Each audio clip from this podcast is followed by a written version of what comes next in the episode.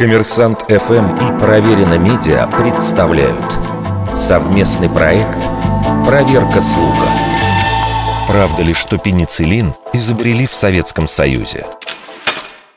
О том, что этот антибиотик первый получила микробиолог Зинаида Ермольева, осенью 2023 года заявил губернатор Ростовской области Василий Голубев.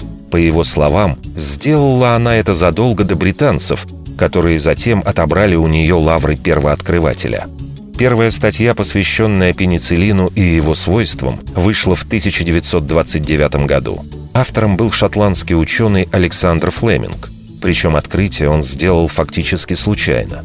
Флеминг изучал свойства золотистого стафилокока и однажды обнаружил, что из-за беспорядка в лаборатории в чашке Петри с бактериями стафилокока оказалась плесень, которая убила болезнетворные клетки – но практического развития открытие пенициллина тогда не получило.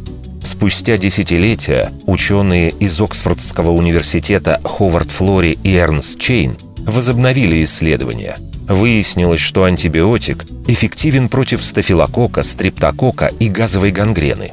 После публикации статьи в журнале «Ланцет» работы подхватили американские исследователи из Колумбийского университета, которые провели эксперименты на людях – с конца 1942 года пенициллин уже производили в промышленных количествах, а через два года начались поставки в американскую армию.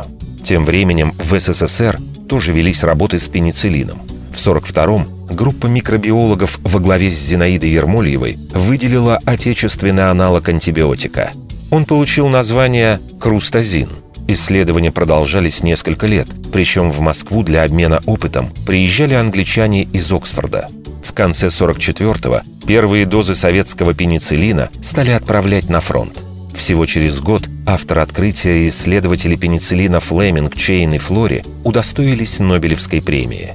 А Зинаида Ермольева прославилась как изобретатель первого советского антибиотика, но на лавры его первооткрывателя она никогда не претендовала. Вердикт. Это неправда.